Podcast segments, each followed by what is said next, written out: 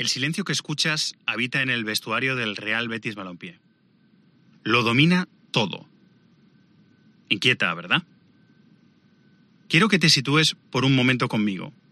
Estamos solos, tú y yo. Es miércoles, 21 de diciembre de 1983. Mire donde mire, las paredes son blancas. El espacio de unos 100 metros cuadrados es muy básico, austero. La altura no supera los 3 metros, y el mobiliario se compone tan solo de unos bancos de madera, de unas bandejas y de unas perchas donde los jugadores han dejado su ropa. La estancia está desordenada. Son las 9 de la noche.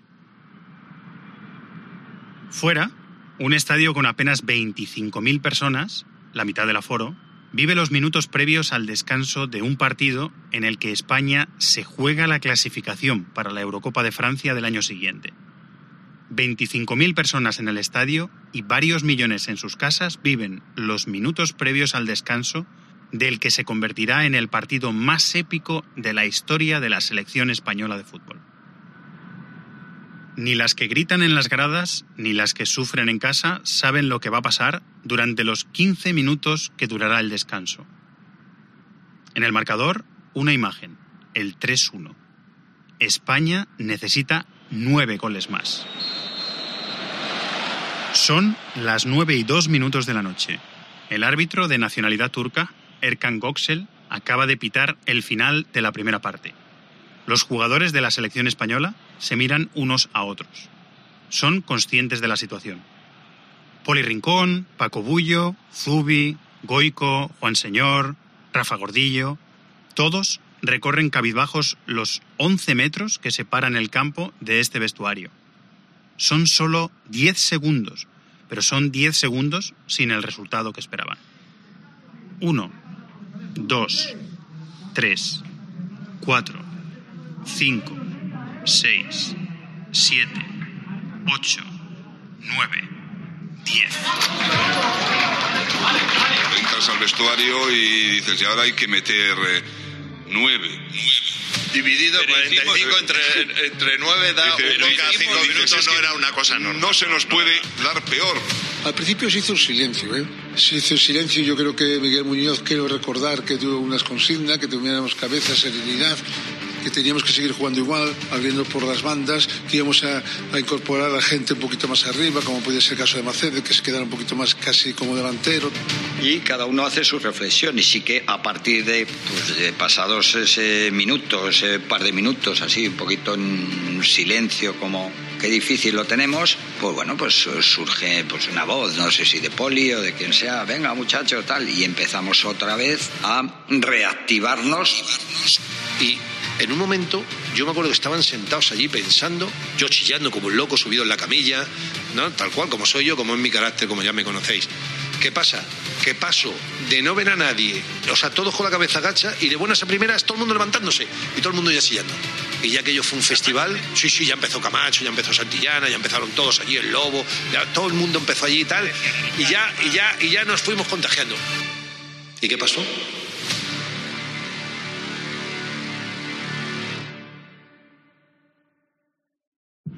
Un arranque de furia.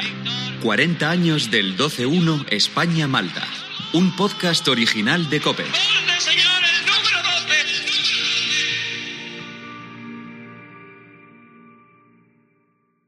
Episodio 1. Un gol cada cinco minutos. Enero de 1982. Hace 18 años, sí, has escuchado bien, 18 años se sabe que España organizará la Copa del Mundo de Fútbol ese verano, casi dos décadas antes. La FIFA elige en su Congreso de Tokio, en octubre de 1964 y de una sola vez, las sedes del Mundial 74 en Alemania, el Mundial 78 en Argentina y el 82 en nuestro país. España entra en la década final de la dictadura franquista, desesperada por engancharse al tren de las relaciones internacionales y resignada a salir de su aislamiento. Soy Fernando Evangelio y en los próximos minutos quiero que dibujemos juntos esa España que vivirá la hazaña del 12-1 a Malta.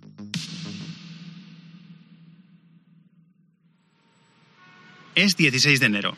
El año está casi estrenado. El Palacio de Congresos de Madrid, a escasos metros del Estadio Santiago Bernabéu, acoge el sorteo del Mundial 82. Al acto acude el príncipe de Asturias, el actual rey Felipe VI. Buceando en mi archivo, recuerdo que la escenografía elegida fue la de un salón con las modernidades de la época y unos bombos prestados de la Lotería de Navidad que llevaban consigo a los niños de San Ildefonso como manos inocentes. 70 canales de televisión internacionales distribuyen la señal en directo. 500 millones de personas en todo el mundo, 500 millones, están pendientes de lo que allí sucede. Y otra bolita que sale partida del bombo. Los periodistas Matías Prats y Mari Carmen Izquierdo son los encargados de retransmitir en televisión española el sorteo. La única televisión nacional que existía. Cada equipo va dentro de una pelota de fútbol, quizá demasiado grande para el tamaño de los bombos. Son los mismos bombos de la lotería, pero las bolas son mucho más grandes que las que completan cada alambre en Navidad. Seguro que te viene la imagen a la cabeza según te lo estoy contando. En el salón del Palacio de Congresos, un joven Joseph Blatter, secretario general y mano derecha del presidente de la FIFA, es el encargado de repartir suerte. Suerte que es benévola con el equipo anfitrión. Ahí tienen ustedes cómo ha quedado formado España, Honduras, Yugoslavia e Irlanda del Norte. Seis meses después, el 13 de junio, el Camp Nou de Barcelona da el pistoletazo de salida a la competición. Declaro abierto el decimosegundo Campeonato del Mundo de Fútbol 1982.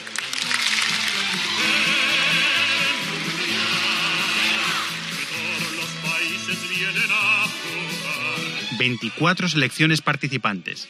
Sobre la anfitriona, la selección española, hay muchas expectativas, mucha seguridad, mucha presión, mucha preparación, quizá demasiada. No lo digo yo. Cuando quedo con uno de los protagonistas de aquel equipo, con Rafa Gordillo, así me lo reconoce. Estábamos muy ilusionados, pero no nos salió como, como queríamos o como estábamos jugando los partidos antes al Mundial. También nos metieron una pretemporada o mini pretemporada muy rara, nos llevaron arriba al pasar frío eh, y, y estuvimos allí 10 o 12 días. Después nos bajaron con la calor, estábamos todos tocados. No sé, algo raro ocurrió y la verdad que no estuvimos a la altura de, de cómo estábamos en los partidos amistosos que jugamos con grandes, con grandes selecciones. con grandes La larga concentración es solo el primer elemento disruptivo en un conjunto de jugadores a priori preparado para destacar, pero al que influyen negativamente muchas circunstancias. Tampoco lo digo yo. Me lo asegura Carlos Alonso, Santillana, que también forma parte de ese equipo. El Mundial de España fue bastante desagradable. Emilio Santamaría eh, tuvo una relación bastante difícil con los medios de comunicación, hubo bastantes peleas, peleas me refiero verbales, ese tipo de cosas, ¿no? Yo la primera fase no la jugué, Juanito y yo no la habíamos jugado y vinimos al Bernabéu y de repente éramos titulares, tuvimos muchas dificultades. La verdad teníamos una selección buenísima, había unos jugadores fantásticos, pero no fuimos capaces de hacer un bloque, de hacer un equipo compacto, homogéneo. También nos pesó un poco la responsabilidad de que, claro, jugábamos en España, todo el mundo estaba pendiente de nosotros, todo era un fracaso si no llegábamos a semifinales. Todo eso hizo que existiese una presión muy grande de responsabilidad sobre nuestras piernas y cuando llegaban los partidos, nos- a mí al menos me pesaban las piernas un montón y era por esto, ¿no? Por, por esa responsabilidad, ¿no? Cuando converso con Gordillo y con Santillana, recordamos que España juega en Mestalla, en Valencia, sus partidos de la primera fase. Empate a uno contra Honduras. Victoria por 2-1 a Yugoslavia, con clamorosa ayuda arbitral a nuestro favor. Y el gran pinchazo. Derrota por 1-0 contra Irlanda del Norte. España se clasifica para la segunda fase como segunda de su grupo. En ese momento, el actual director de tiempo de juego en Cope tiene 17 años. Paco González consigue ir a ver un partido al estadio. Habíamos conseguido entradas para uno, para el España-Alemania. El España-Inglaterra. Pregúntaselo a Pedro que se acuerda mejor. Uno de la segunda fase. Sí, es que- Le mando una nota de audio a Pedro Martín para cerrar el círculo. No tarda en responder. Paco, fue el España-Alemania. ¿Te acuerdas del calor que hacía? Si quedamos eliminados, aunque metió al final Zamora un golazo de cabeza, pero España-Alemania, Paco. La memoria de Pedro es prodigiosa. Y la de Paco también. España iba a jugar, si hubiera quedado primera de grupo y no hubiéramos hecho el tonto, en el grupo del Calderón. Pero eh, como quedamos segundos, nos cayó luego ir al grupo del Bernabéu con Alemania y con Inglaterra, porque eran grupos muy raros, eran de tres. Así que el 29 de junio de aquel 1982 recibimos a la poderosa selección de Alemania en el estadio Santiago Bernabéu. Y volvemos a perder. 2-1.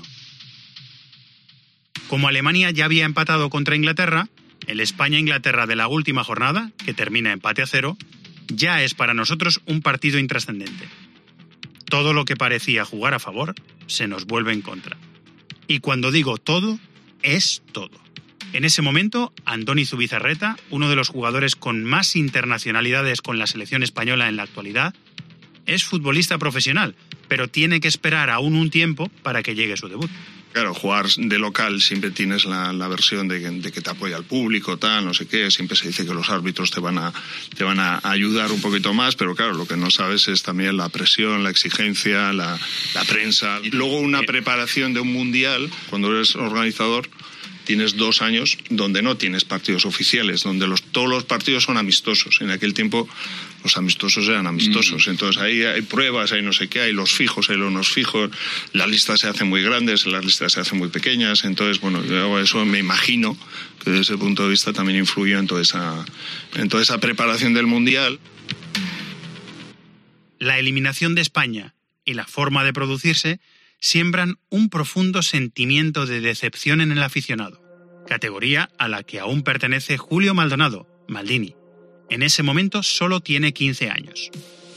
Pues lo viví pues muy muy muy enfadado, me hice muy de Brasil rápido y luego encima también eliminaron a Brasil porque España rápidamente el día de Honduras em, empata y a partir de ahí yo vi que el equipo no, no iba. Yo tenía la ilusión del, del chavalín que podía aquello mejorar, pero lo viví con bastante enfado, con bastante enfado. Tenía mucha ilusión y fue una ilusión truncada de golpe. Una ilusión truncada de golpe. Termino de hablar con Maldini y sus palabras no se despegan de mis oídos. Hagamos memoria juntos. El seleccionador español del momento es el uruguayo José Emilio Santamaría, que había tenido la oportunidad de dirigir a un grupo de jóvenes talentos en el torneo olímpico de fútbol en los Juegos de Moscú en 1980. Darles la alternativa para jugar un mundial en casa, sin embargo, son palabras mayores. En esa rampa de lanzamiento hacia la selección absoluta, aparte de Zubizarreta, se encuentran nombres como Poli Rincón, Manu Sarabia o Juan Señor. Era muy complicado jugar con 20 años, 19, jugar en primera división era muy complicado y más en la selección española, ¿no? Él pensó que podía hacerlo con más o menos la base de los que habían jugado antes que nosotros y fue al Mundial con esa base, ¿no? Yo recuerdo que yo estaba en una prelista que había de 40 antes del Mundial. Santa María quería llevar un delantero más, pero claro, quería llevar un delantero más estando Satrustegui, eh, Santillana y Kini. Yo había estado en aquel año, se hizo una selección Avis, se la llamaba, y jugamos algún partido. El fracaso del Mundial como anfitrión le cuesta el puesto a José Emilio Santamaría. Y Miguel Muñoz, campeón de Europa como entrenador del Real Madrid y que hace un año dirigía al Sevilla, se convierte en seleccionador nacional. Miguel no lo duda ni un momento. Sabe que debe tomar decisiones importantes. El sentimiento pesimista instalado en la afición está muy enraizado y empieza a germinar una nueva generación de jugadores. El objetivo, reforzar al equipo junto a los veteranos. Ahora suena raro, pero no éramos muy de la selección nadie, ¿eh? y no era por una cosa de franquismo o anti-España y tal, por lo menos en mi caso, ¿no? Era simplemente que era un equipo malo que te daba berrinches. Quien habla es Alfredo Relaño, quien fuera responsable de la delegación del diario El País en Andalucía. Estamos en una época de resurgimiento, de despliegue y de actividad para el periodismo deportivo. Y grandes nombres, como el suyo o el de Tomás Guas, en el mundo deportivo de Barcelona, empiezan a ocupar puestos de responsabilidad y a tomar decisiones en redacciones jóvenes y vitalistas, mecidas por una España en constante cambio. Y que preferías tu equipo propio. O sea, el Madrid, el Atleti, el Barça, en la, Real. Y, y, aquello, era un, aquello juntarse, era como una familia se junta en Navidad para pelearse. Era, la selección no se la quería. La selección se veía como una especie de, de mal necesario y casi molesto, ¿no? Y después, oiga, que hagamos el Mundial en España, será magnífico y tal. Y yo recuerdo pues todo lo que fue la, la gran ilusión del principio, pues que no tuvo ningún tipo de, no ninguna alegría ni nada que recordar en, en, positivo, ¿no? En ese momento, Emilio Pérez de Rozas encabeza la delegación del país en Cataluña y dirige el trabajo publicado durante el Mundial 82. Viajo hasta Barcelona para verme con él.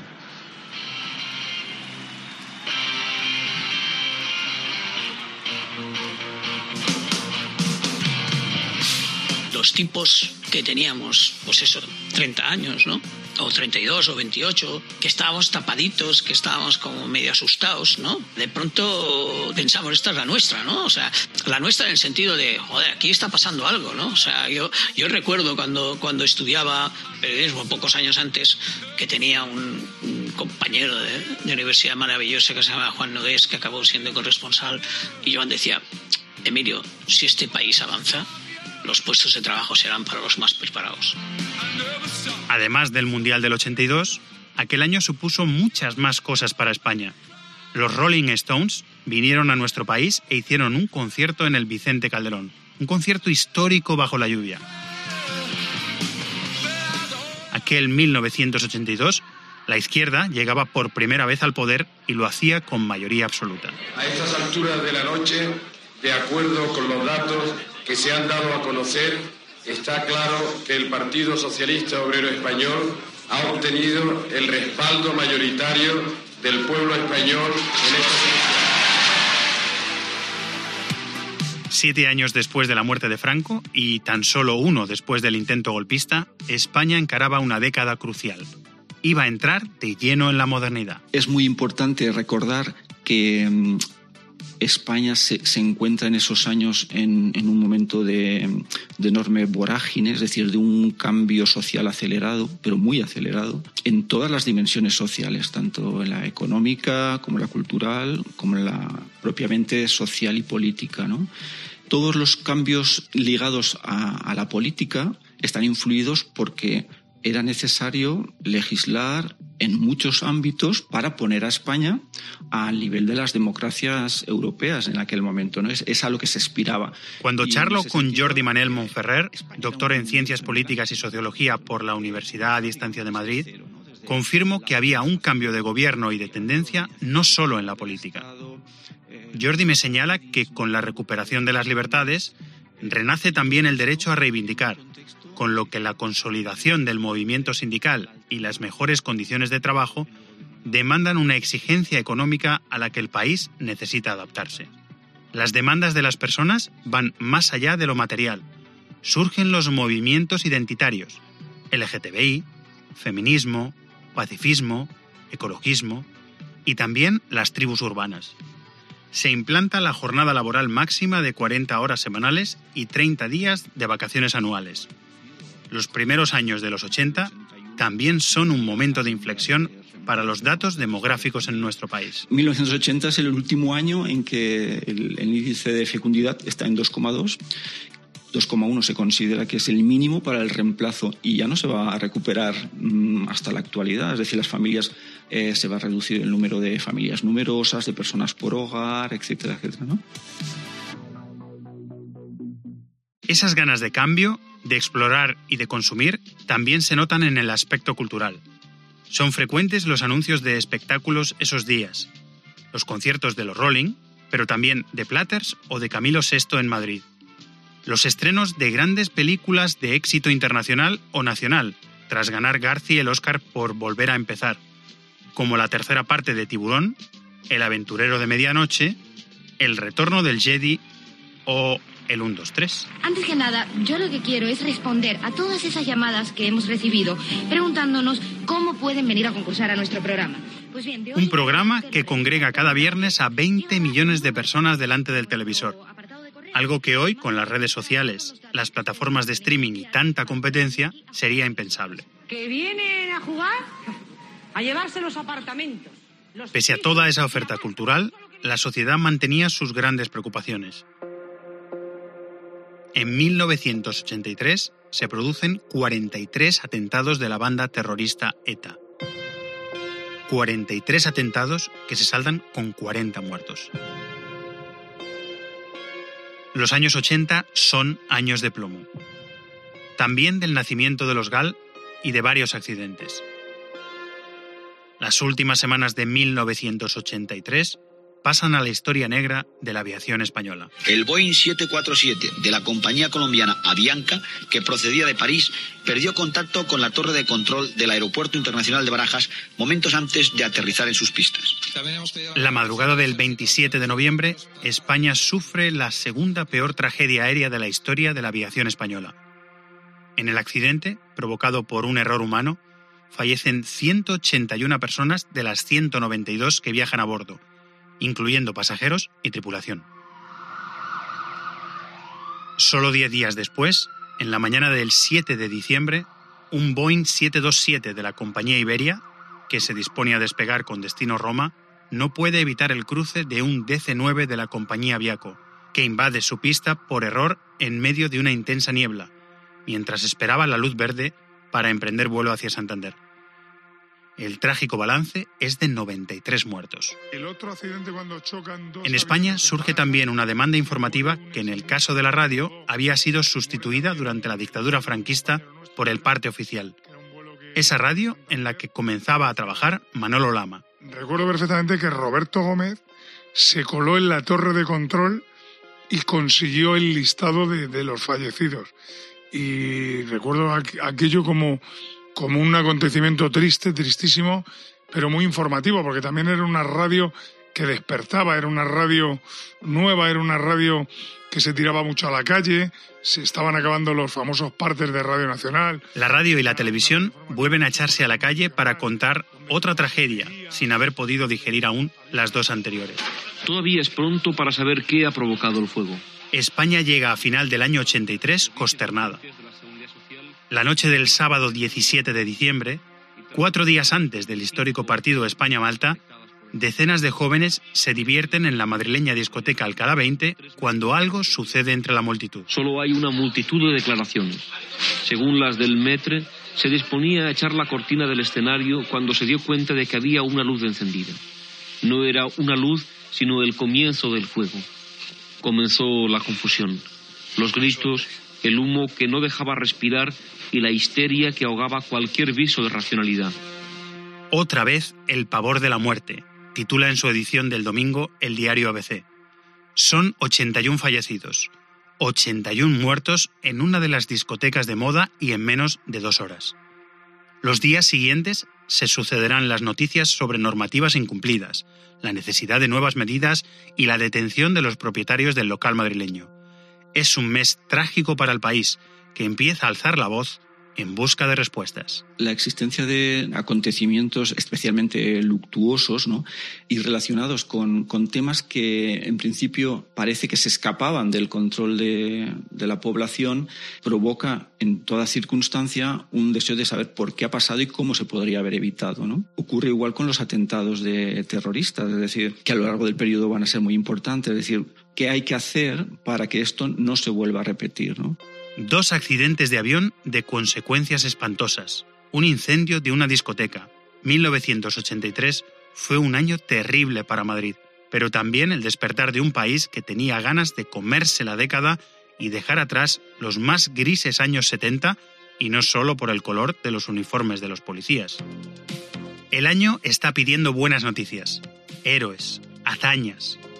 Mientras tanto, 13 futbolistas descansan en un hotel, en Alcalá de Guadaira, un municipio de la provincia de Sevilla con 75.000 habitantes.